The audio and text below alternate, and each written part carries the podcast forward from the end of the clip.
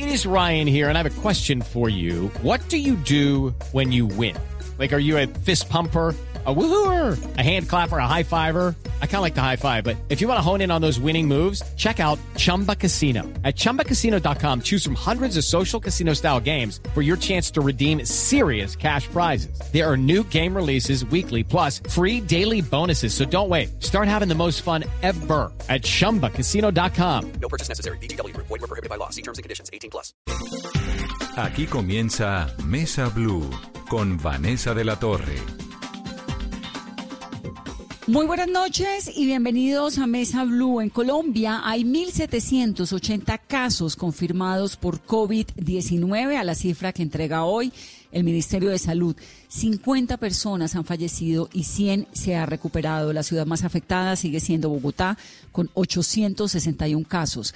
Ayer, en las últimas 24 horas, se realizaron en el país 1.901 pruebas y hoy 2.559, es decir, 658 pruebas más.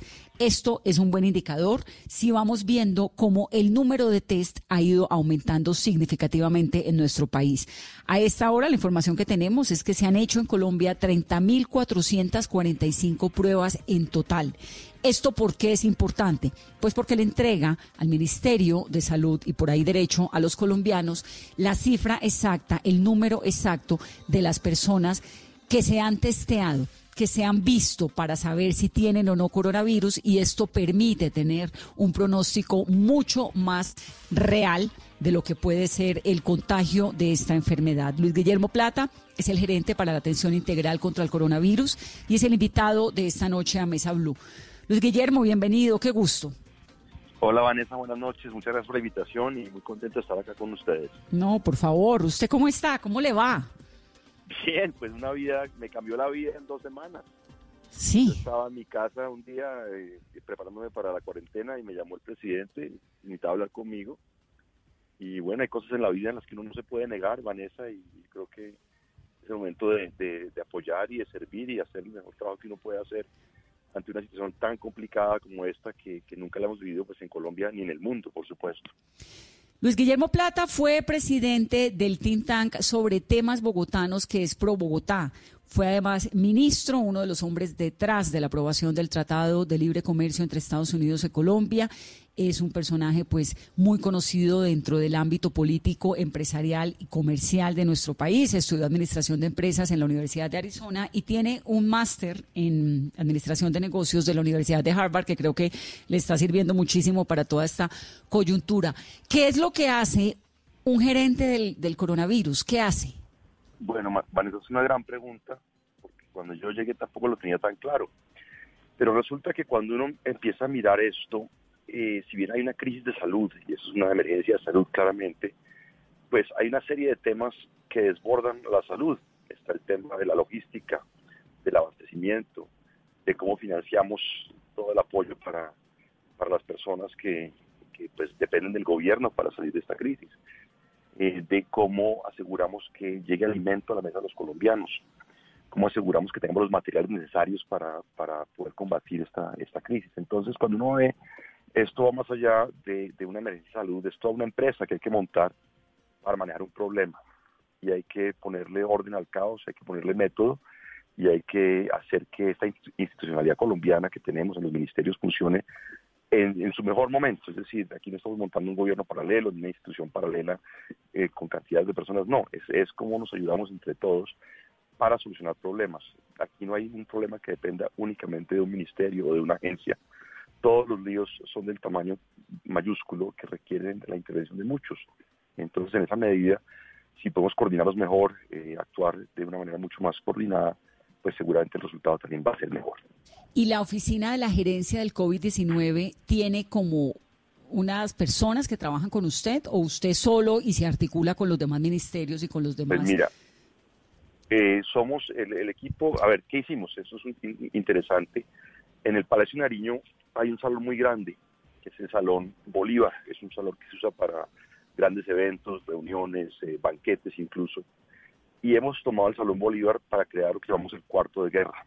¿Qué, ¿Qué es el cuarto de guerra? Son equipos interdisciplinarios que pertenece a, gente que pertenece a diferentes ministerios, diferentes agencias, y que trabajamos en la resolución de problemas. Y dentro de ese cuarto de guerra tenemos montadas cinco mesas que cubren temas distintos, cubren temas como el tema de los ventiladores, el de las pruebas, el de la infraestructura hospitalaria, cómo crecerla, el del recurso humano, cómo hacemos para que tengamos suficientes médicos y una capacidad para, para defendernos, el de los elementos de, de protección y medicamentos que, que, necesitan los médicos y las clínicas para trabajar en este, en este ambiente tan, tan complejo.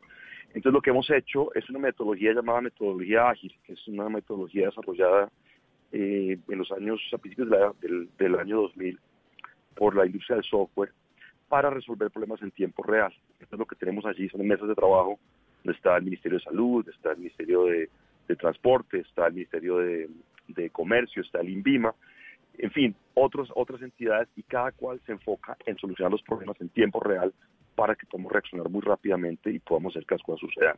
Al final del día se trata de eso, que las cosas pasen y pasen rápido y ojalá pues pasen bien. Este cuarto de guerra que es War Room es como el de la Casa Blanca, ¿no? Pero es virtual, el de Colombia, ¿se reúnen digitalmente no, no. o están físicamente juntos? No. Ambas cosas. El War Room, digamos que tenemos toda la capacidad pues de información, de pantallas, de todo lo que se ve casi como en las películas, pues para ponerlo de alguna manera. Dentro de ese War Room es un salón bien grande, trabajamos entre unas, más o menos unas 30 personas, pero no más de eso. ¿Por qué? Por salud, porque tenemos que mantener unos protocolos de distanciamiento, eh, tenemos que mantener unos protocolos de, de, de, limpieza que son importantes, de higiene, porque imagínate, pues, qué tal que el War Room se contagiara. Sería un gran problema, ¿cierto? Como entonces, pasó con el 123 si en Bogotá. Claro, entonces, si bien hay, exactamente, entonces, si bien hay más gente trabajando, muchas de las reuniones que hacemos, mucho del trabajo que hacemos, toca hacerlo virtual. Creo que la herramienta Zoom se ha convertido en una herramienta, pues, ya de, de, de todo el tiempo. ¿Por qué? Porque hay que buscar que, que si bien eh, se, requiere un equipo que esté ahí dedicado, que resuelva en tiempo real las cosas, en, en, lo que podamos trabajar virtual lo hagamos de esa manera para no, para no llenar el salón y para disminuir el riesgo de un contagio. En ese salón, ¿quién manda? ¿Cómo funciona? ¿Se le va dando la palabra a cada uno con los requerimientos que tiene? Porque obviamente con esta coyuntura todo el mundo necesita algo, ¿no? Bueno, entonces la forma en que operamos son eh, lo que llamamos células y hay una célula para cada uno de los grandes problemas, como decía, para ventiladores, para pruebas, para infraestructura, para elementos de, de protección al personal médico.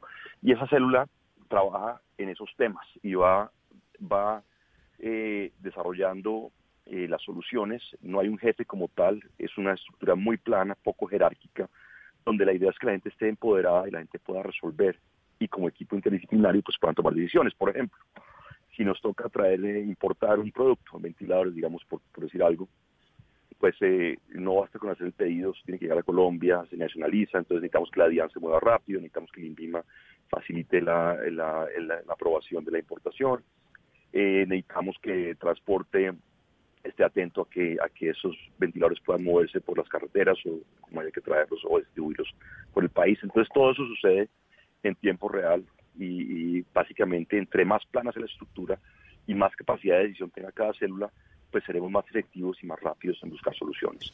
¿Cuál es, cuál es el, el, el, el, no, adicionalmente? Adicionalmente, tenemos una reunión de coordinación los ministros por la mañana a las 7 a.m., una reunión muy breve, simplemente de, de pura coordinación, donde se plantean los problemas, las metas del día que hay que resolver, qué se requiere de quién, y eh, todas las mañanas chequeamos qué ha pasado, qué falta y qué, qué, hay que hacer para ese mismo día. Entonces estamos realmente un esfuerzo de gobierno tremendo, todo el gobierno pues eh, enfocado en esto, en cómo, cómo afrontamos un problema de esta magnitud. Y por ejemplo, un tema tan complejo como el de ampliar la cuarentena, usted que fue ministro de Comercio Exterior y que entiende perfectamente cómo funciona la economía colombiana, que además estuvo en la cabeza de Pro Bogotá y que uno diría, bueno, tiene una visión eh, totalmente proempresarial, ¿no? Cómo se sopesaron ahí las cargas cuando se meten a discutir qué hacemos, quién propone qué, cómo Mira, deciden. Claramente son temas muy complejos. Hay gente que piensa que, que, es o la salud o la economía. Entonces yo, yo cierro la economía, cierro la, la operación del país y me enfoco en la salud. O viceversa, dejo que la economía funcione y pues dejo a la salud en segundo plano. Pero realmente eso no es así, porque necesitamos de la economía, necesitamos de que el país funcione para que la salud funcione, sino cómo vamos a operar las clínicas, cómo vamos a operar, eh, cómo vamos a pagar a los médicos, cómo vamos a comprar los ventiladores, cómo vamos a comprar los medicamentos si el país está detenido. Entonces lo que hay que buscar es, es cómo se logran las dos cosas, cómo se hace un fino equilibrio y por eso se ha hablado de, una, de un aislamiento preventivo inteligente, o sea, miremos exactamente qué cosas pueden operar, qué puede seguir funcionando, donde no hay un impacto tan fuerte o cómo mitigamos el impacto de esos sectores operando para que la economía pueda moverse también y con eso pues podamos sostener el esfuerzo tan grande que se está haciendo. Entonces no hay dicotomía, es, es ver cómo, cómo se logra el mejor equilibrio entre las dos cosas, porque la una depende de la otra. Pero supongo que en el momento en que uno sopesa y dice la economía tiene que moverse de alguna forma, que obviamente es lo que todos queremos, ¿no? Porque pues todo el mundo quiere que la economía vuelva y que el país, como el planeta entero, vuelva a funcionar. Hay unas responsabilidades y hay unos riesgos. Si arranca otra vez la economía, hay unos riesgos de que el contagio aumente. Eso lo, lo, lo, lo digamos, lo sopesan allí en, el, en la sala el Salón Bolívar? Por supuesto, todo, todo se mira, todo eso se analiza, todo eso se mira y se busca siempre cómo, cómo poder mitigar esos efectos y pues evidentemente el objetivo es salvar vidas, pero también buscar un, el menor costo eh, social y económico para el país, de manera que el país pueda operar. Sería una, una paradoja y una, una tristeza que entonces por salvar vidas para el coronavirus, entonces terminemos aquí con un problema de hambruna desnutrición y la gente pues muriéndose por otras causas eh, diferentes al coronavirus. Entonces, ese es equilibrio que hay que buscar y por eso no se puede tratar todo por igual, hay que buscar cómo manejar la economía, qué sectores pues, nos dan más, más empleo, más productividad, pero a la vez cómo logramos eh, contener el virus, por ejemplo. Se ha hablado ya del, del Transmilenio, cómo tenemos que ir en el Transmilenio, que puede ser un, lugar donde pues, eh, la gente se aglomera, ¿cierto? Eh, usando tapabocas, en fin, tomando, tomando restricciones, poniendo más buses y logrando espaciarlos. Ese tipo de cosas son el tipo de soluciones que se están pensando y que se debaten para ver cómo podemos lograrlo uno sin sacrificar lo otro. Y cuando sopesan este regreso a la economía, pone sobre la mesa quién sería el responsable en caso tal de que por despertar la economía colombiana, que de nuevo es lo que todos queremos porque eso es la normalidad de la vida, ¿quién asume la, el riesgo de los muertos que eso puede significar? No, pues todos asumimos riesgos, pero, pero es que no es, no es lo uno o lo otro. Sí, es ver cómo podemos manejar las dos cosas, cómo podemos ser inteligentes, como, como lo dice, eh, como, lo, como es el, el, el término que se ha utilizado, para poder manejar esto con pinzas, sino simplemente una, una estrategia pues de todo o nada. Lo que pasa es que creo que no se puede. Si se pudiera, por lo menos en esta fase inicial, ya eh, Italia, ya eh, París, Nueva York, ¿no? Que es semejante músculo financiero global, pues ya estaría abriendo inteligentemente. Creo que es un momento en el que, en el que y usted que conoce el mundo y que conoce Asia, que todos, todos, pues es, es difícil comparar porque todos tenemos particularidades no todos, el crecimiento no fue igual al principio en todas partes, hubo países que se demoraron en, cerrar, Colombia fue contundente, fuimos contundentes cuando se hizo desde la primera cuarentena y todo eso suma y eso nos permite también tener la, posibilidad de, utilizar diferentes palancas para ver cómo mover las cosas sin un bloqueo total al país, que también sería catastrófico. Yo decía hace un momento que en Colombia a hoy se han hecho 30.445 pruebas en total. Esas son cifras del Ministerio de, Salud en las últimas 24 horas, que es mucho más de lo que se había hecho el día anterior y el día anterior y así sucesivamente se hicieron 2.559. Estamos más o menos, si no me equivoco, Carolina, en 400 pruebas por millón de habitantes, que eso es mucho más de lo que están haciendo otros países latinoamericanos como Ecuador y como México, por ejemplo, ¿no? Sí. Por ejemplo, Ecuador, la cifra que tenemos es que está haciendo 467 pruebas por millón de habitantes y la otra cifra que tenemos a esta hora, por ejemplo, en México se están haciendo 65 pruebas por millón de habitantes y en Argentina están controlando esa cifra, no se está revelando a la prensa. Sí, en Chile se han hecho 4.815, bueno, 4.815 creo que es el número que tengo aquí, no, está equivocado. Bueno, lo que quería saber es, en, el, en, la llegada de los, de los test rápidos que es súper importantes para decirnos a los colombianos cómo está el panorama real de las pruebas. ¿Cuándo comenzamos a ver ese incremento? ¿Cuál es el proyecto que ustedes tienen? Pues mira, hay varias, hay varias cosas acá. Yo no soy experto en pruebas, obviamente, y me ha tocado rápidamente eh, tratar de estudiar y entender lo máximo posible. Son temas pues que están en, bajo la vocería del ministro de Salud y, el INS. Pero, pero una estrategia de pruebas depende de muchas cosas, no solamente ir a comprar unos kits de prueba y, lanzarnos a hacerlos, sino es tener toda una, toda una estrategia de trazabilidad para saber la gente dónde ha estado, con quién ha estado, si esté positivo.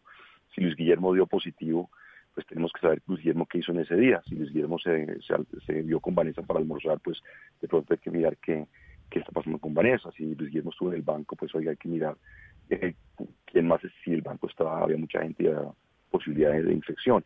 Entonces la estrategia va más allá de simplemente ir a comprar unas pruebas y traer unas pruebas, importarlas, esa es la parte fácil, es todo lo que se haga con ello. Ahora, también he aprendido que hay dos tipos de pruebas, hay las pruebas eh, que llaman rápidas o comerciales y hay las pruebas PCR, que son las moleculares, que son un poco más complejas, pero son más precisas también. Idealmente uno quisiera hacer las moleculares, eh, pero en este momento yo lo que he aprendido es eh, que el, el recurso escaso no es tanto la capacidad de comprar pruebas, sino hay un paso previo para lograr hacer una prueba diagnóstica que se llama la extracción del RNA y se requiere un que llaman un kit de extracción. Y eso es lo que es, digamos, el cuello de botella, eso es lo que está más demandado en el mercado y lo que es más fácil de obtener. Entonces, no es tanto ir a comprar, traer un avionado de, de pruebas, eso se puede hacer, pero es qué haces con ellas y tener la capacidad también de hacer toda la parte de extracción para que las pruebas, se puedan realizar. Y de medirlas, nos decía, el, el RNA, el ácido de, eh, desoxirribonucleico. Ribonucleico, correcto. Aquí todos hemos hecho un poquito de... A mí, me tocó volver a sacar el libro de biología en claro.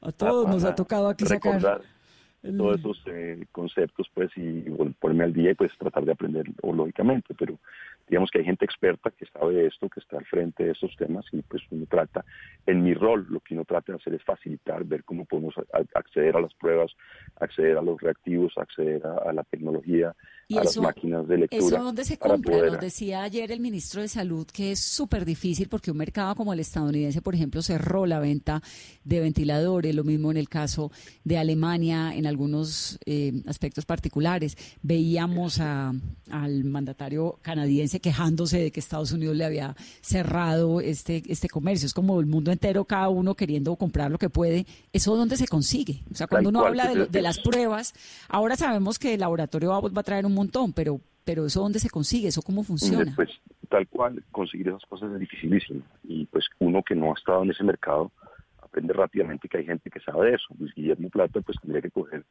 eh, bueno, las páginas amarillas que ya no existen o el Google para decir, oiga, ventiladores, ¿cierto? Y si a mí me mandan a comprar ventiladores, seguramente voy y compro los equivocados y compro unos ventiladores de techo, lo más probablemente sea así. Entonces hay gente que sabe eso, que tiene los contactos, que ha venido haciendo esto para hospitales públicos y privados y nos están ayudando a identificar los proveedores. Pero hablaba yo con un gran proveedor ayer, uno de los más importantes del mundo de Estados Unidos, y me decía, mire, la demanda mundial de, ventiladores solía ser alrededor de unas 50 mil unidades año. Hoy en día estamos sobredemandados y la demanda total es de 2.5 millones de ventiladores. Entonces, claramente hay un cuello de botella gigantesco acá, hay más de 180 países compitiendo por un recurso escaso.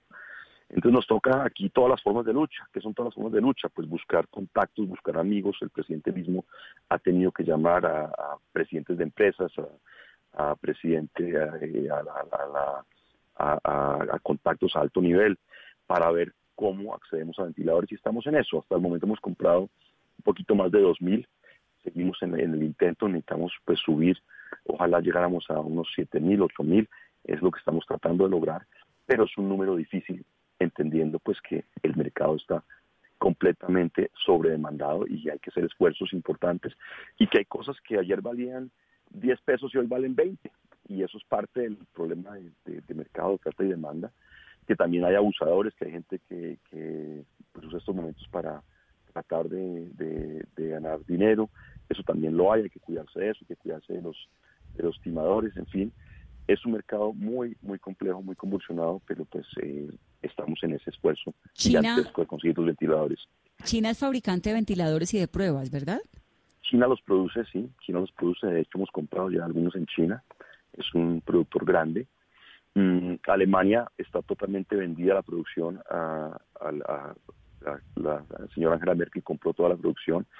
Estados Unidos es un poco irónico porque prohibió la, la exportación de, de los ventiladores, pero, pero en realidad hoy en día no hay ningún producto que sea 100% de un país. Si tú miras un ventilador hecho en Estados Unidos, seguramente tiene componentes chinos, componentes japoneses, componentes eh, alemanes. Entonces, aquí viene un problema gigantesco y es que, que hay que mirar toda la cadena de abastecimiento, porque si, si Estados Unidos pues no quiere exportar ventiladores, seguramente los que le venden las partes pues no se los van a vender a Estados Unidos. Entonces, lo que pasa ahí, se cae la oferta mundial y el problema pues sería aún más grave. Entonces, son temas que hay que reevaluar. Esa, esa, esa norma es una norma de, defensa nacional de Estados Unidos de los años, no sé, 40, 50, que, que hoy en día hay que mirarla con otra óptica porque no hay un producto que sea 100% eh, elaborado en un solo país.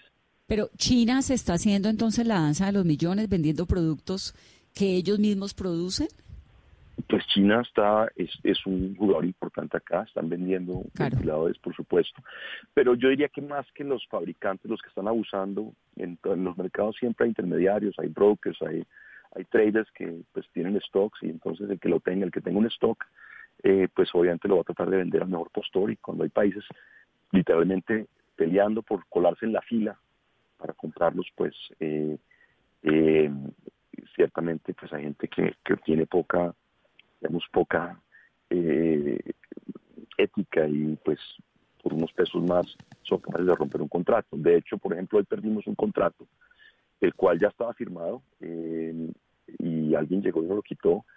Afortunadamente era una, una cifra pequeña, pero pues eso va a pasar, porque llega alguien, ofrece más dinero y, bueno. Eh, pero eso era alguien, alguien supongo que es un gobierno, ¿no? Sí, otro país. Otro país. ¿Y es un contrato de qué? Era un contrato de ventiladores, para un, era un tamaño pequeño, pero pues esas cosas pasan. Esto es muy atípico en el sentido que es la primera vez cuando hemos tenido tragedias en Colombia, tu Mocoa o el eje cafetero, el terremoto, algo así, pues eran, eran digamos, desastres, digamos, lo, primero que todo localizados en un área, aquí estamos atendiendo el país completo. Segundo, pues eh, la economía siempre estaba funcionando independientemente del desastre, aquí tenemos lo que tú has dicho, pues hay unas dificultades de, que todo opere como si no estuviera pasando una, una situación tal como esta. Y tercero, había ayuda internacional. Aquí solamente, no solamente la ayuda internacional se ha recortado, sino que tenemos una competencia internacional. Estamos compitiendo con otros países por un recurso que está muy limitado. With Lucky Land you can get lucky just about anywhere. This is your captain speaking. Uh, we've got clear runway and the weather's fine, but we're just going to circle up here a while and uh, get lucky. No, no, nothing like that. It's just these cash prizes add up quick. So I suggest you sit back, keep your tray table upright, and start getting lucky. Play for free at LuckyLandSlots.com. Are you feeling lucky? No purchase necessary. Void where prohibited by law. 18 plus terms and conditions apply. See website for details. Doctor Luis Guillermo, ¿y Colombia cuánto tiene de presupuesto para la compra de ventiladores y en esas negociaciones cuáles son los precios que hay? No, el problema no es, aquí el problema no es de precio, el problema es de conseguirlos. Así estamos bregando y haciendo un esfuerzo gigantesco, eh, pero el problema es más de, poder conseguirlos, de poder eh, avanzar en esa lista de espera. Para darles una idea, Colombia fue el país número 86 en, en, eh, en tener un caso positivo, o sea, digámoslo, en infectarse. Eh, o sea que fácilmente puede haber 80 países que, que, les pasó esto primero que a nosotros, que están en la lista de espera tratando de comprar los mismos ventiladores y llegaron antes que Colombia. Entonces tenemos que hacer todo el lobby político con embajadas, con, eh, con Cancillería, con Presidencia, usar contactos personales, todo lo que sea necesario para ver cómo nos hacemos a un buen número de ventiladores que tanto necesitamos. Increíble. ¿Cuánto vale un ventilador? Pues Vanessa, hay muchos modelos, eso es lo que yo he aprendido también. Hay, hay ventiladores más sofisticados, con, como todo, ¿no? como todo en la vida. Siempre hay el Renault 4 y siempre hay Mercedes-Benz. Pero un ventilador, digamos que sea un producto, un ventilador de, de, buena especificación, más de unos 15 mil dólares. Pero ese ventilador que te vale 15 mil, la semana entrante te puede costar 30 mil. O ese ventilador que vale 15 mil, te dicen, te lo entrego, te lo entrego por 15 mil en agosto Entonces que resulta que los queremos para mayo. Entonces si los queremos para mayo, pues nos van a decir, oiga, eh, no, no son 15 mil, sino son 20 mil o 25 mil o el número que, que sea. Y son parte, pues son problemas de mercados reales que nos toca reaccionar ante ellos, ¿no? Y además que de ahí depende la vida de las personas, que es lo que está pasando en, en, Italia y en España, ¿no? Que usted decide a quién le pone el ventilador según las condiciones de vida que tenga, de las capacidades que tenga como de sobrevivir, que eso es a lo que nadie quiere llegar.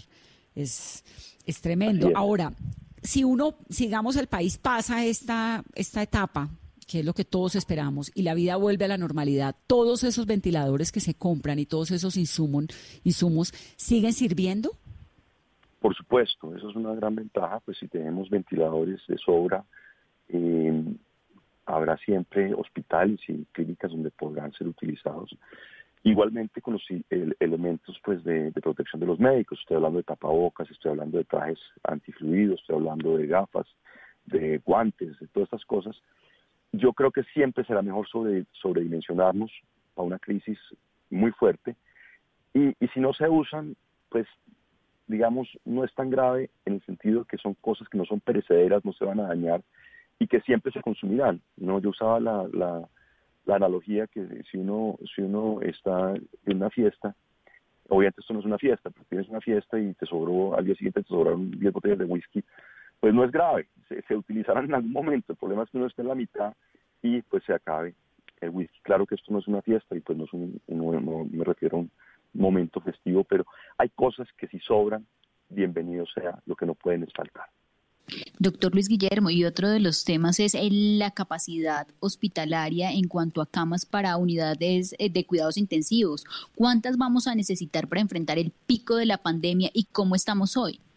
Pues mira, hemos hecho un cálculo muy juicioso. Eh, el problema, digamos, de adecuar infraestructura, eh, y de ampliar la capacidad de camas no es tan grave porque se pueden pasar camas de cuidado intensivo, in, de intermedio a intensivo, se pueden mover eh, camas de, digamos, de atención básica a hoteles o a infraestructuras como, como coliseos, como corferias o como otros lugares, pero para una, tener una verdadera unidad de cuidado intensivo necesitamos tener ventilador, entonces el elemento clave es, es el, el, el elemento ventilador.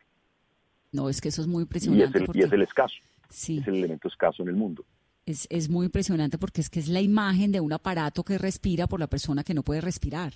Yo no sé si, y se lo digo a los oyentes, digamos, para que entendamos el concepto del ventilador.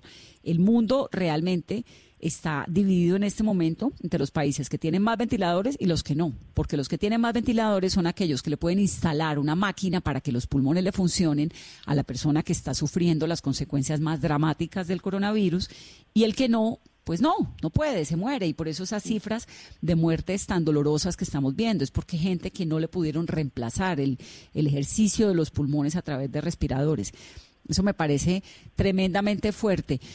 Luis Guillermo, ¿cuál es su una, máxima? Una, hay una, una, cosita ahí, Vanessa. Recientemente se está hablando en el mundo de hacer como un pacto, lo que llaman un, un, un, un pacto de distribución global de ventiladores, porque hay países grandes, hay países bullies, como en todo siempre hay bullies en la vida, que, que, tienen capacidad económica y músculo político para hacer cosas que otros países no tenemos esa capacidad. Entonces, se habla de, de cómo se puede hacer una distribución un poco más equitativa en el mundo, porque si no, pues los ricos se, van, se quedarían con, con todo y los que estamos, pues no tenemos esa capacidad. No, pues, pues si uno negociando con Trump, además. Entonces, eh, como todo hay bullies, y pues creo que tendría sentido que se, se lograra ese tipo de, de acuerdo eh, mundial entre los productores. Pero ese acuerdo pasaría por dónde? ¿Por la Organización Mundial no, de Comercio o es, por dónde? No, no, es un acuerdo, digamos, un, un, acuerdo de voluntades de los que lo producen para ver, oiga, ¿cómo hacemos para, para que esto se reparte de manera un poco más justa y más equitativa, ¿no? Y que no todo vaya a aquel que tiene capacidad de lobby o capacidad de, económica de, de lograr un ventilador. Entonces, pues, es, es buscar que sea más equitativo. No es nada fácil, es una cosa que está en, que se está comenzando a hablar, pero que a mi juicio tendría todo el sentido. Y estos chicos que están haciendo ejercicios con ventiladores que uno ve en las universidades colombianas un montón, ¿esos ventiladores sirven? ¿Presentan algún tipo de opción? A ver, hay avances interesantes. Yo he hablado ya con los de la Universidad de Antioquia, Ruta N. Ellos tienen un avance bien interesante, están trabajando con unos socios tecnológicos también y de producción Hay otros avances interesantes también la Universidad de La Sabana, eh, tiene un avance eh, valioso, ya lo radicó en Talimbima para, para evaluación. Hay otras in- iniciativas que está manejando la ANDI. Yo creo que todo eso es bueno, yo creo que todo eso es bueno y ojalá, ojalá pues puedan entrar a producción. Pero, pero digamos, la estrategia nuestra no puede ser esa. Si eso lo logramos y funcionan eh, eh, y nos refuerzan, magnífico, pero pasar un prototipo a una producción industrial en, en gran escala es difícil. Entonces, Sí. eso, eso es una cosa que hay que trabajarle, que es importantísima, que tenemos que tomarla muy seriamente y apoyarla, pero simultáneamente hay que seguir buscando y hay que seguir negociando. No, porque además es que estamos hablando de miles, ¿no? No son cientos ni decenas, son miles. ¿Cuál es, Es su correcto. frustración diaria cuando usted llega a esta casa, a su casa a esta hora, ocho y media de la noche? ¿Qué lo frustra? Bueno, hoy, hoy salí temprano, generalmente no llego a las ocho y media, hoy salí un poquito más temprano que ya, ya vamos poniendo procesos y ya la cosa comienza a, girar. Yo, yo, me, yo llego a mi casa, digamos, relativamente tranquilo cuando tengo un día que siento que fue productivo, que uno avanzó en algo, que se completó algún hito. Me angustian los días en que uno corre para un lado, corre para el otro, llamadas, reuniones, cosas, pero no siento al final del día que, que hubo un avance en, en una de las, de las áreas, ¿no? Ciertamente el área más frustrante es ventiladores, porque es donde menos control tenemos y donde más esfuerzo estamos colocando.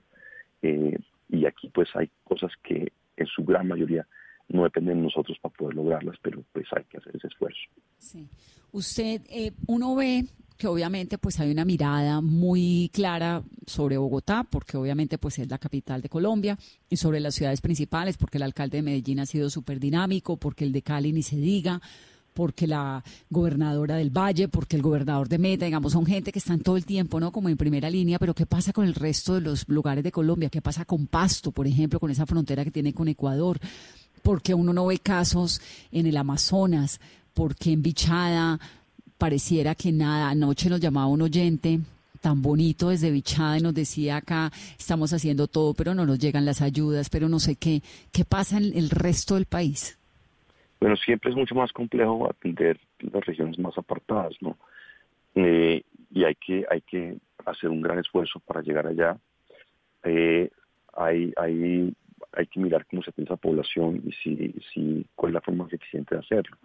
Pero también hay que mirar el pareto, o sea, el, el gran, el gran foco de infección eh, hoy en día es Bogotá, más o menos el 50% de los casos están en Bogotá eh, y después pues siguen Cali, Medellín.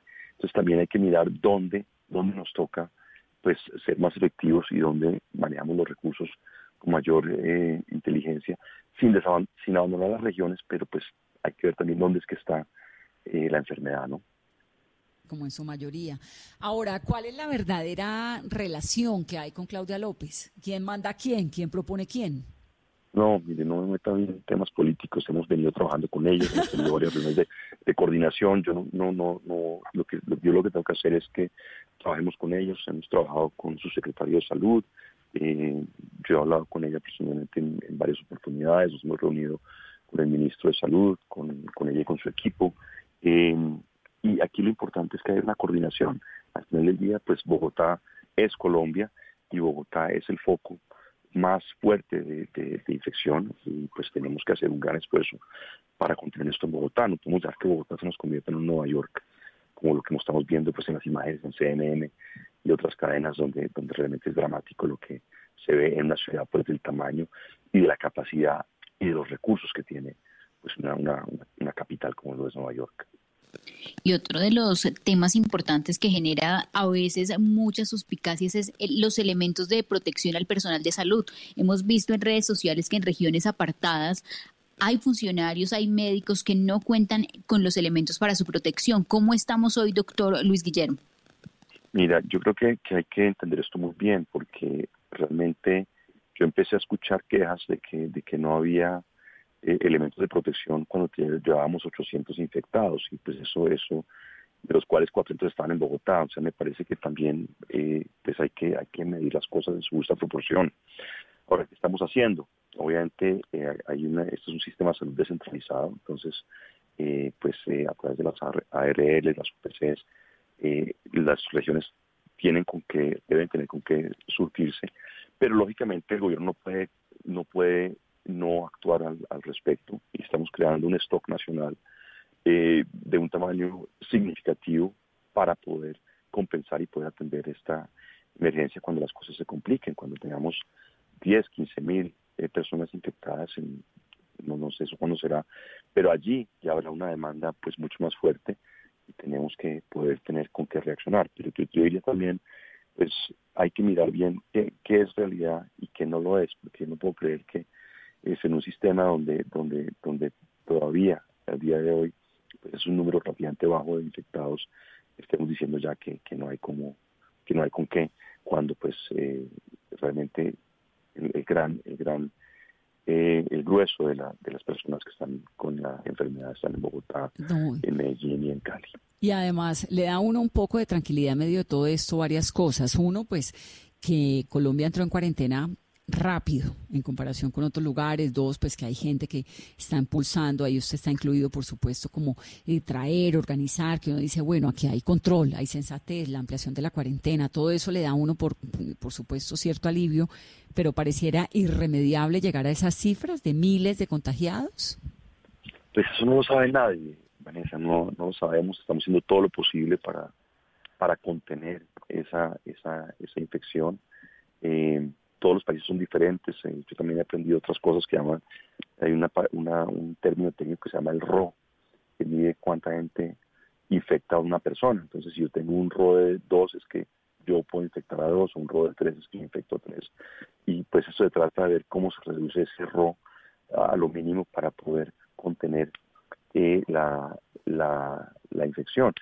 Eh, el problema no es tanto un problema médico como un problema de infraestructura, porque el, el virus en sí mismo no es tan, no es tan, eh, tan mortífero, tiene una, una mortalidad más o menos del 2%, es lo que dicen los expertos, pero el problema es que nos enfermemos todos simultáneamente y entonces que un, un, país, cualquier país que está diseñado para atender pues una, unas necesidades, digamos, promedio en un año, pues de pronto tenga que atender unos picos que no ten, y no tenga la capacidad para hacerlo que es apenas normal, no tiene pues las camas para atender a la gente que se enferma normalmente, el promedio de los años, pero el problema acá es que nos enfermemos todos al mismo tiempo y pues desbordemos la capacidad hospitalaria. No, que ahí, es, cuando, que ahí es cuando se vuelve el virus mortal, porque hay un montón, no, no, no, no de gente eh, enferma y si el porcentaje de la mortandad es pequeño, si hay mucha gente enferma, pues ese porcentaje, por más pequeño que sea, terminó siendo mucha gente.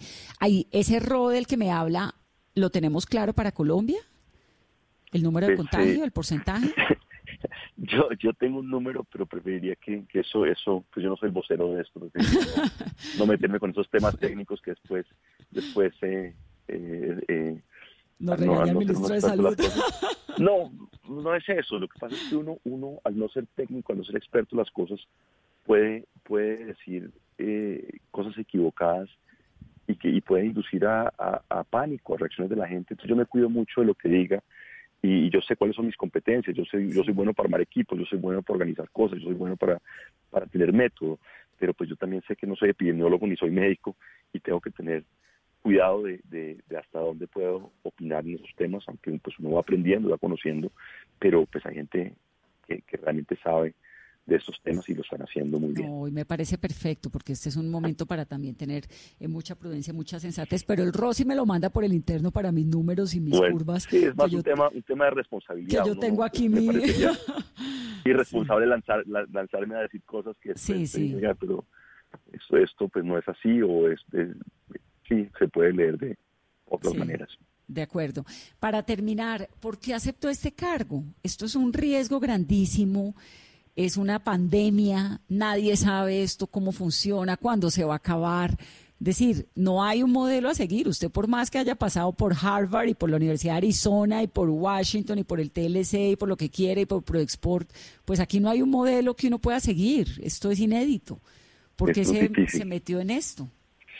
Pues Vanessa, yo creo que hay cosas en la vida que, que uno no puede decir que no.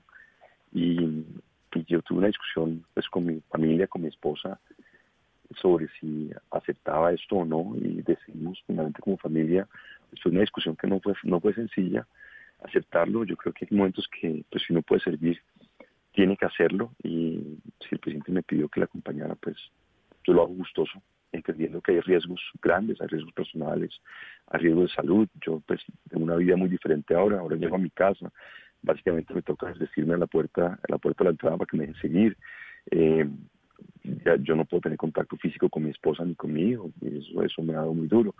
Eh, tengo una vida distinta, sí, una vida muy muy diferente a la que tenía hace dos semanas, pero bueno, eso es parte del, parte del trabajo y parte de lo que sabíamos que, que venía con esto y, yo lo único que espero es que, que podamos salir de esto pronto y bien librados y que, que, que uno pueda contribuir, que lo que el esfuerzo que se hizo pues tenga un impacto y que podamos eh, ayudar y que, que, las personas que les corresponde hacer el, el, trabajo fuerte, que son los diferentes ministerios, pues puedan sentirse apoyados y uno pueda de alguna manera hacer que las cosas sean un poco más sencillas, un poco más eh, eficientes.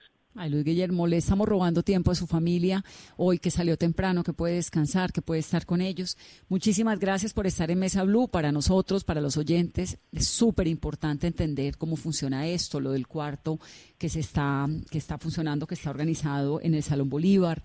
Saber que detrás de esta angustia que estamos sintiendo todos los colombianos hay unas personas maravillosas, entregadas y dedicadas a sacar esto adelante. Usted, por supuesto, hace parte de ese equipo. De verdad que gracias por estar en Mesa Blue esta noche.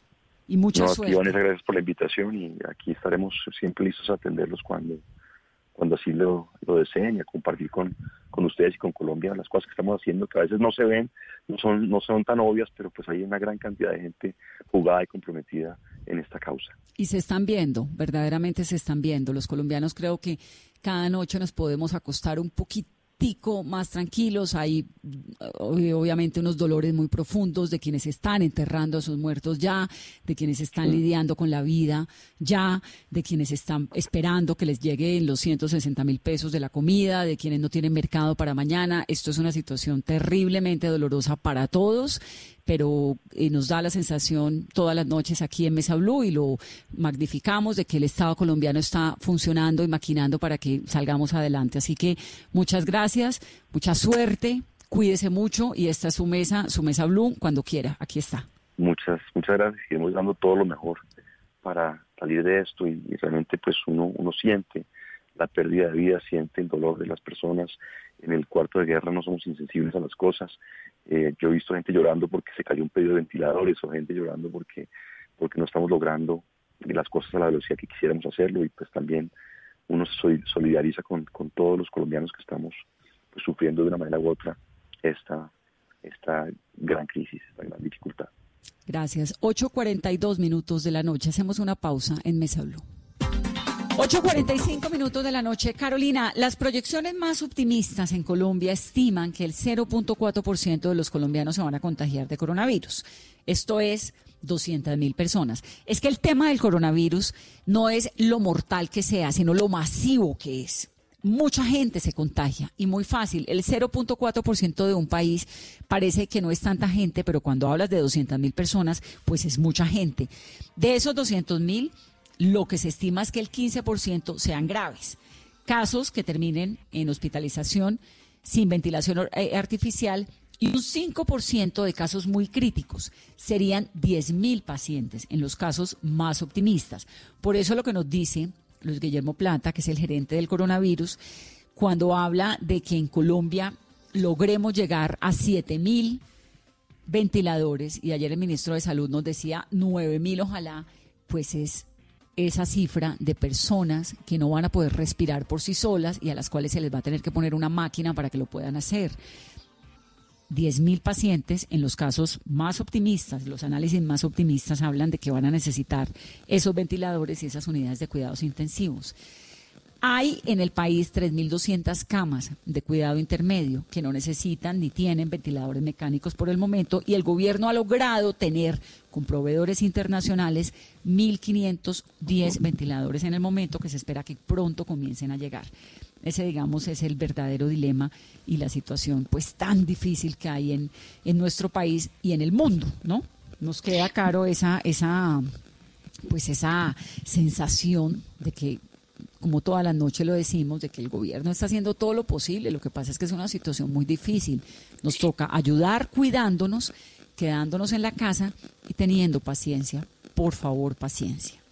Vanessa, y que en la sala de guerra también lo están dando todo, Todo. para que se pueda lograr mantener esa empresa y manejar este gran problema. Y la frase del doctor Luis Guillermo Plata nos llega al corazón a todos. Es una guerra en la que nadie es insensible en esa sala y ha visto gente llorando porque les han quitado las negociaciones por ventiladores. O sea, de ese nivel es que estamos hablando. Pues es que Colombia fue el país número 86 en tener un caso, el primer caso de coronavirus. Luego hay 80 países antes que nosotros y el mundo entero peleando por lo mismo. Imagínese usted negociando con Donald Trump algo. No, y la cifra, Vanessa, el, al año se negociaban 50 mil ventiladores en el mundo y ya se están negociando 2 millones y medio al año de ventiladores. Es una situación realmente muy, muy complicada, pero ahí vamos. Paciencia, en casa, metiéndole todo el optimismo posible. Y vamos a hablar en breve con Brigitte Baptiste, con quien nos gusta siempre hablar, es la rectora de la Universidad EAN. EAN. Un segundo, Brigitte, porque tenemos, antes de ir a la Universidad EAN, tenemos eh, oyente, que siempre es una buena noticia. ¿Me escucha, don Enrique? Buenas noches, Vanessa y toda la audiencia. Sí, le escucho perfecto. Bienvenido a Mesa Blue. Muchas gracias, Vanessa. ¿Cuál es su nombre y su mensaje? Eh, mi nombre es Enrique Fonseca, soy presidente de una asociación de camioneros, se llama Fuerza Camionera de Colombia. Ok, Fuerza Camionera de Colombia y su mensaje. Eh, pues mira, realmente nosotros estamos preocupados es por la salud de los transportadores que en este momento están prestando el servicio, abasteciendo las diferentes ciudades. Eh, no hay unos protocolos de bioseguridad para estos transportadores. Eh, cuando han ocurrido algunos casos de algunos transportadores que en diferentes ciudades han aparecido con los síntomas y no se le han prestado los, mm, los servicios de salud al instante. Al igual como también nos preocupa bastante el tema de alimentación de muchos transportadores porque eh, no decir que la gran mayoría, el 100% de los transportadores dependen de, del día a día y pues ya el, el 90% eh, de los transportadores independientes en este momento están paralizados, no están produciendo. Entonces, eh, no tienen los recursos para poderse sostener durante todo este tiempo. ¿Y Fuerza Camionera de Colombia transporta qué, don Enrique? ¿De No, todo? nosotros- ¿Frutas, mercado, comida, de todo? Sí, pues nosotros somos una agremiación de transportadores. Eh, nuestros afiliados, nuestros simpatizantes, ellos mueven de todo tipo de mercancía. Hay algunos que mueven productos perecederos, alimentos, productos de aseo, pero la gran mayoría mueven otro tipo de mercancías. em, por lo menos acá hay muchos que trabajan en la ciudad prestando el servicio de acarreos, moviendo los ladrilleros que llaman, las volquetas, todo ese tipo de vehículos no se están movilizando en este momento. Y como Claro. te digo, esos, esos vehículos dependen del día a día. Claro. No tienen un contrato fijo, nada. Claro. Muchos ¿Y cuántas personas son? No, son miles de, de transportadores y no solamente los transportadores, porque de los transportadores depende muchas muchas personas más. Dependen los talleres, depende los auxiliares de carga y descargue, los restaurantes, bueno, una cantidad de personas que en este momento están siendo afectadas. El gobierno ha, dicho que ha destinado una cantidad de recursos para para apoyar a los menos necesitados, pero si nosotros nos demos de cuenta el sondeo que nosotros hemos hecho con nuestros afiliados, con nuestros simpatizantes, a muchos de ellos no les han llegado los recursos. Son personas que en este momento están pasando bastantes necesidades. Listo, don Enrique. Entonces voy a tomar nota de esta petición que usted está haciendo y de esta necesidad que tienen de su de sus camioneros y lo anotamos, claro, porque aquí como estamos constantemente hablando con las personas del gobierno, pues les pasamos esa queja. Ya tenemos el tema del bichada de un oyente que nos llamó ayer, allí más o menos le contamos a Luis Guillermo Plata hace un momento y seguimos entonces también con el tema de los camioneros. 852. Brigitte Baptiste es la rectora de la Universidad EAN. La universidad está haciendo una investigación, una invitación especial al sector privado. ¿Para qué? Ella nos va a contar. Brigitte, bienvenida. Vanessa, muy buenas noches y un saludo a toda la audiencia de Blue. Siempre bienvenida aquí a Mesa Blue. ¿Qué es lo que ustedes están proponiendo para el sector privado? Bueno, Vanessa, estamos preocupados porque eh, tenemos pocos datos realmente acerca de la pandemia y de su evolución en Colombia. Mm. Seguimos pendientes de las pruebas que se eh, están desarrollando a la población en general, pero obviamente tenemos limitaciones para eh, tener los resultados rápido, para entender qué significa y qué está pasando. Entonces, una de las ideas que venimos desarrollando hace un tiempo con algunos empresarios, con algunas personas de los gremios, es la posibilidad de desarrollar pruebas estratificadas, es decir, que ciertos gremios, ciertas empresas puedan adquirir eh, pruebas eh, rápidas, pruebas eh, que adicionen datos a los que ya está tomando el gobierno. Obviamente, dentro de los protocolos que ha diseñado el Instituto Nacional de Salud y dentro del sistema de información, porque necesitamos tener los datos en una sola unidad. Es básicamente eso lo que nosotros estamos proponiendo para que podamos tener información más focalizada para que podamos tomar decisiones eh, más eficientes en los momentos que se avecinan en las próximas semanas. Más es tan necesario porque hemos hablado de la urgencia, ¿no? De que tengamos pruebas de COVID-19 cuanto antes. Pero ¿de qué manera se articularía, la propuesta que ustedes hacen es, ¿de qué manera se articularía una inversión de la empresa privada con las universidades o cómo sería?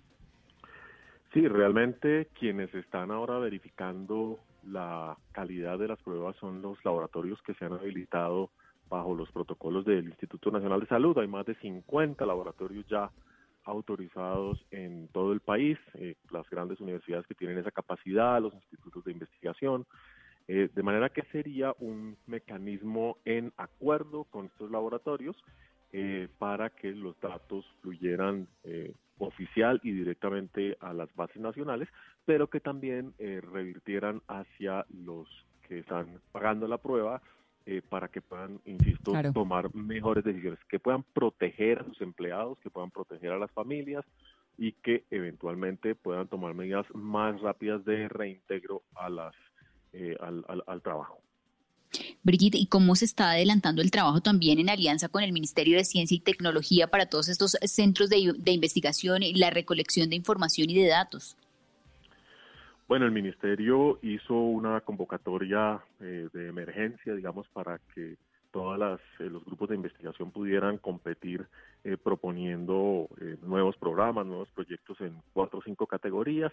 Hoy revelaron los resultados de todos esos proyectos. Hay algunos que tienen que ver con eh, eh, adaptación de tecnologías eh, que nos están haciendo falta, con los temas de respiradores, con los temas de manejo de información. Yo creo que ahí va a haber una gran cantidad de grupos ya muy concentrados en construir soluciones. Necesitamos obviamente que los proyectos que de ese de esa convocatoria puedan contribuir con el manejo de la información o que requieran información además estadística sobre los temas de infección, desarrollo de la enfermedad o eh, recuperación los puedan utilizar. Necesitamos, insisto, lo más importante en este momento es tener grandes cantidades de datos para que no salgamos después de la cuarentena eventualmente a cometer errores. Es que verdaderamente pues es una situación que nos tiene a todos muy muy quietos, muy preocupados. ¿Ustedes cómo están haciendo en la Universidad de Ambridge? Las clases no están, están totalmente digitales. ¿Cómo, ¿Cómo están interactuando con los estudiantes? Los grados, todo eso.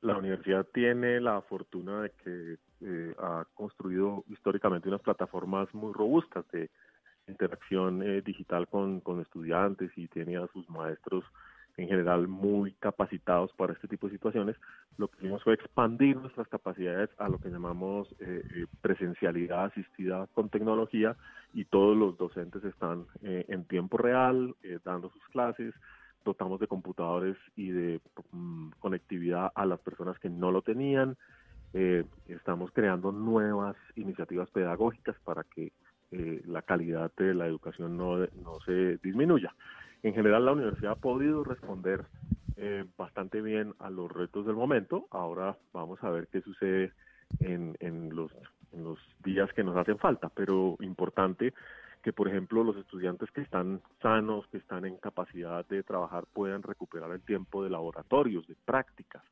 que las personas que tienen eh, pequeños emprendimientos también tengan alguna condición de seguridad adicional. Por eso la universidad también está promoviendo eh, el concurso con el Plan de Naciones Unidas para el Desarrollo, con PNUD, con la ANDI, eh, y con otros agentes para desarrollar un casco de protección adicional para las personas que lo requieren. Pensemos en las cajeras de los supermercados, pensemos en las personas que están como a quien acaban ustedes de entrevistar, preocupadas por los conductores de los camiones que no tienen eh, suficientes garantías. Entonces necesitamos que las personas que están sanas y que tienen bajo riesgo de contagio o de transmitir el virus a otras personas estén mejor protegidas. Así que mañana se estará revelando el resultado del primer concurso del el CASCOVID.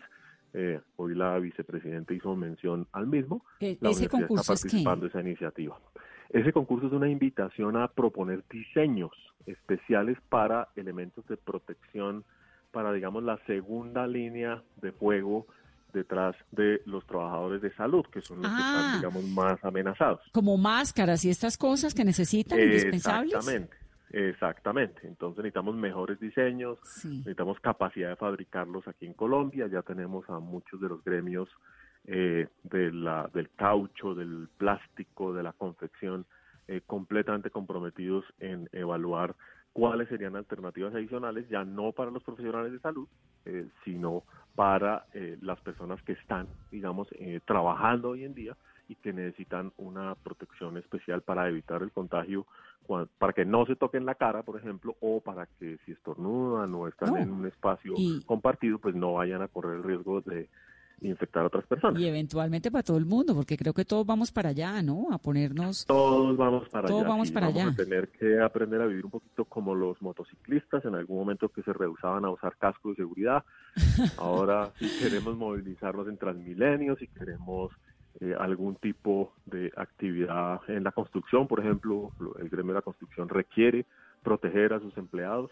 Necesitamos hacer mediciones, mediciones rápidas, no necesariamente la, la- la medición de PCR, que es lenta y costosa, sino varias mediciones eh, una vez por semana para que todos los trabajadores estén protegidos y puedan trabajar. Yo creo que lo que necesitamos en este momento es de verdad pensar en eh, reactivar eh, la, la, la economía colombiana para poder alimentar todas las personas que están eh, en condiciones de vulnerabilidad. Brigitte, ¿y a usted qué le pasa por la cabeza en estos días cuando uno ve este cielo de Bogotá con esos atardeceres que nos está dando tan impresionantes? Cuando uno ve que las casas se están llenando de bichos, porque yo no sé si a usted le pasa, pero a mí sí, que de repente empiezo, estoy viendo unos animales que nunca había visto, estoy llena de babosas, de cien pies, unas mariposas que en la vida había visto, unos pájaros que se cruzan por un lado, veo uno las imágenes de los delfines en multitud que aparecieron en La Guajira, eh, los osos por allá andando, decir, en, en- en Chingaza con una familia de cinco ositos. ¿Qué le pasa por la cabeza? Pues yo creo que eh, ante todo una, una reflexión de que podemos vivir distinto, de que indudablemente eh, esta pausa obligada eh, que estamos haciendo nos permite evaluar eh, un poquito el, ritmo de vida, el ritmo de consumo, evaluar las razones por las cuales hacemos las cosas y eventualmente modificar muchos de los comportamientos, de las formas de trabajo, de, los, de, las, de la convivencia. Tal vez no necesitamos movilizarnos tanto los unos y, y todas las personas de un lado para otro de la ciudad. Podemos mejorar las condiciones de teletrabajo y así disminuir el consumo de combustibles fósiles o la ocupación de las ciudades.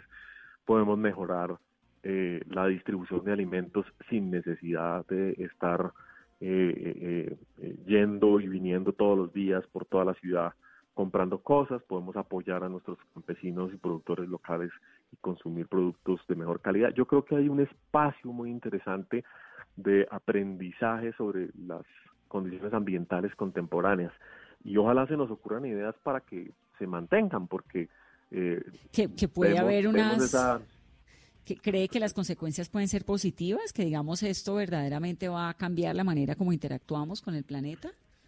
Ah, sí, yo estoy segura que sí, estoy segura que sí, porque ya estamos volcadas a un mundo cada vez más virtual, más digital, más tecnológico, con muchas más posibilidades de hacer cosas. El comercio electrónico se ha desarrollado tremendamente.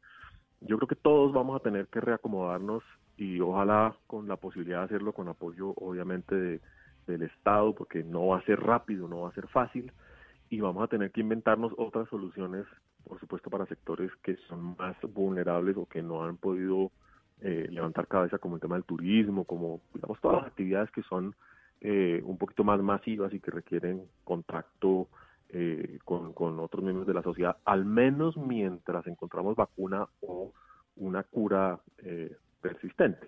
Lo que pasa es que esos eventos como el COVID-19 se van a repetir cada vez con más frecuencia. Y yo no quiero ser agorera, pero ¿qué tal que el próximo año o en el 2022 nos llegue la niña de nuevo, como sabemos que va a llegar tarde o temprano, y vuelve y nos coge una emergencia eh, sin estar preparados? Entonces, el COVID nos tiene que enseñar a manejar eh, eventos extremos, eventos sin capacidad de predicción y sobre todo aportarnos un poquito más amigables con la gente que tenemos alrededor, con el ecosistema. Ay, me encantaría, Brigitte, hagamos un programa más adelante, ya se nos acabó el tiempo, son las nueve y tres, y, pero hagamos un programa más adelante como de reflexiones, como de lo que le pasa a una persona, ¿no? En, en este encierro y de... Es súper difícil pensar cómo va a ser el mundo después y nadie quiere ser gurú de nada, ni vidente, pero, pero, pero hay reflexiones que podemos hacer. Entonces te invito para que hagamos más adelante un programa. Y yo los invito y las invito a todas las personas a imaginarnos el mundo del futuro eh, por fuera un poquito de los prejuicios y de los moldes que teníamos en el pasado, a ver cómo sería un mundo más solidario, más amable, más sostenible. Y en la Universidad EAN hay unos chicos que estuvieron en este programa la semana pasada y nos contaron de las donaciones que le están haciendo a personal médico, una iniciativa que es de caretas, de 30 caretas iniciales de 180 que se les donan al personal médico. Un abrazo, Brigitte, gracias por estar en Mesa Blue. A toda la Mesa Blue y a sus oyentes también un abrazo muy grande. A ustedes feliz noche, son las nueve, cuatro minutos, nos pasamos cuatro minutos, disculpas a nuestros queridos que vienen el programa siguiente, que es 4.0, Blue 4.0, nos pasamos un momentico, pero vale siempre la pena. Que pasen una muy feliz noche, que escuchen Blue y que se preparen para esta Semana Santa que arranca mañana, atípica, pero en familia. Feliz noche.